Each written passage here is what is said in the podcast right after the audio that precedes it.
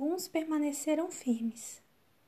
Se o nosso Deus, a quem servimos, quer livrar-nos, ele nos livrará da fornalha de fogo ardente e das tuas mãos, ó Rei. Se não, fica sabendo que não serviremos a teus deuses, nem adoraremos a imagem de ouro que levantaste. Daniel 3, 17 e 18. Uma de minhas primeiras reminiscências da infância é a de minha mãe sentada em sua cadeira de balanço, tendo a mim e minha irmã em almofadas a seus pés, olhando para cima a fim de captar cada palavra, enquanto ela nos contava histórias bíblicas. Chegamos a decorá-las, mas nunca nos cansamos de ouvi-la repeti-las. A história dos três hebreus em Babilônia possui uma fascinação peculiar para nós sua fé invencível, sua coragem firme perante o autocrático monarca, sua bravura em face da morte. Todas essas comoventes cenas projetam uma poderosa lição para todos os que venham a ser chamados para enfrentar desesperadores testes de fé. Como diz Ellen White, Daniel e seus três companheiros são ilustres exemplos de heroísmo cristão. Da sua experiência, podemos aprender o que Deus fará por aqueles que o servem com o inteiro propósito de coração.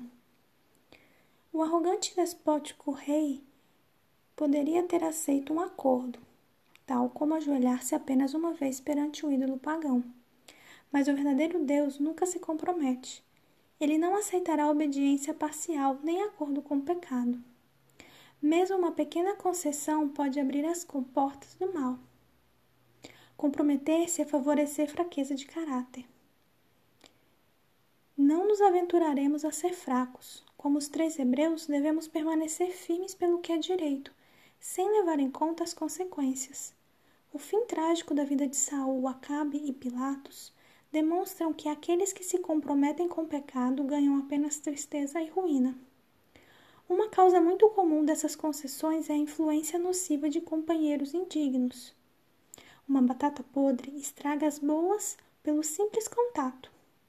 O primeiro salmo pronuncia uma bênção sobre o homem, que não anda no conselho dos ímpios, não se detém no caminho dos pecadores, nem se assenta na roda dos escarnecedores. Salmo 1:1.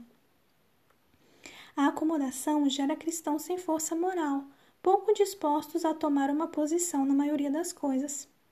A transigência brota da esperança ou expectativa de riqueza, posição, poder ou popularidade. Ao obter esses prazeres passageiros, os comprometentes descobrem haver conquistado apenas cinzas e ceifado somente ruína no final.